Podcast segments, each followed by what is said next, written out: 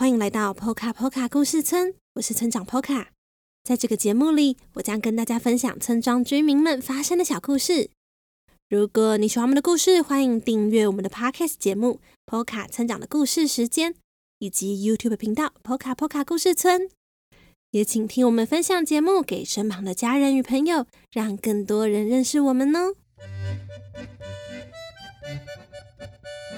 有在上学的朋友们，最近是不是都已经开学了呢？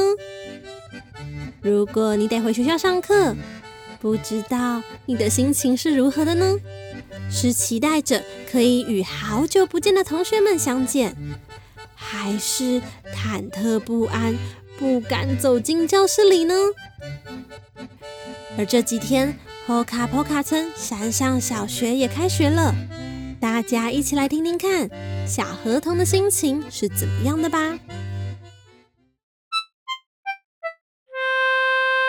欢迎来到小河童日记。今天的日记是九月五日，狂冒冷汗。今年的假期对山上小学的我们而言是最长的一个暑假了。虽然期待着开学之后可以与好久不见的同学们相见，但真的面对了开学，我却有一些忐忑不安。大概是因为要过着每天早睡早起的生活。不能够一直待在家里，或是出去玩耍，还得走好远好远的路才能够到学校。而其中最让我紧张的是，要面对学校的同学们。前几天走去学校的路上，我一直在想，自己到底为什么会这样呢？暑假的时候。也有和玛雅见面，还跟杰西一起回学校打扫教室，甚至也有短暂的跟班上的同学见面呢。而现在只是要长时间在学校跟全班的同学相处而已。我到底在担心什么啊？嗯，可能有点害怕。和大家没有话题可以聊天，或是担心过了一个这么长的假期，大家突然就忘记我了怎么办？甚至还想到大家会不会突然就不喜欢我了呢？这让我想起刚刚从南方小岛的小学。转学到 Poka Poka 村的山上小学时，一走进教室里，大家都盯着我看。当时我忍不住会猜想，大家是不是都觉得这位新同学好奇怪啊？嗯，这位新同学怎么是绿色的呢？哇，来了一个怪人呢！越想象大家的反应，我的头就垂得越低。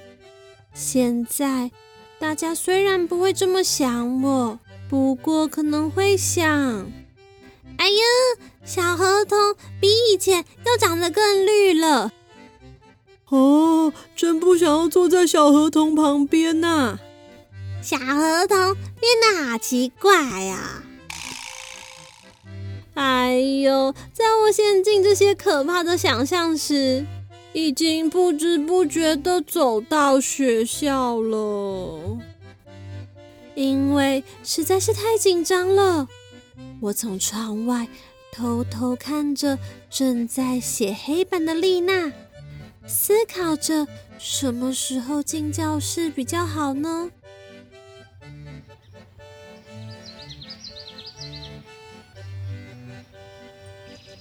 结果班上的小鸟啾啾一直在旁边对着我啾啾啾啾的叫，好像在催促我赶快进教室上课。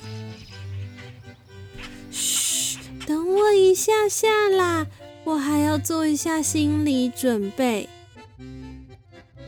偏偏这个时候传来了，哈哈哈哈！小核桃，你也到了呀，一起进教室吧。哎，是你哦！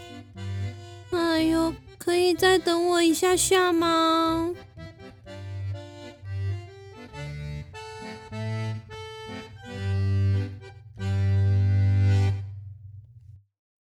大家有猜到最后催促小合同进教室的那位同学是谁了吗？没错，就是玛雅。正在收听本节目的你，不论是得回学校上课，或是在上线上课程，不知道你们第一天开学的情况是怎么样呢？非常欢迎可以跟我们分享哦。另外，第三回的村长信箱现在正在征件中，请别害羞的，不管是透过留言、私讯，甚至是给予五星评论的方式，将想说的话告诉村长，就有机会和 Poka Poka 村的村民信件一起被村长念出哦。Instagram 与 Facebook 的连接，请见本集简介。最后呢，如果你喜欢小合同，欢迎大家到各大网络书店购买《小合同成长系列》绘本，一共三册。也非常欢迎大家用一杯咖啡的钱支持村庄发展，让村长能够将更多村民的生活带给大家哦。赞助链接请见本集简介。那么，Poka 村长的故事时间，我们下周再见喽。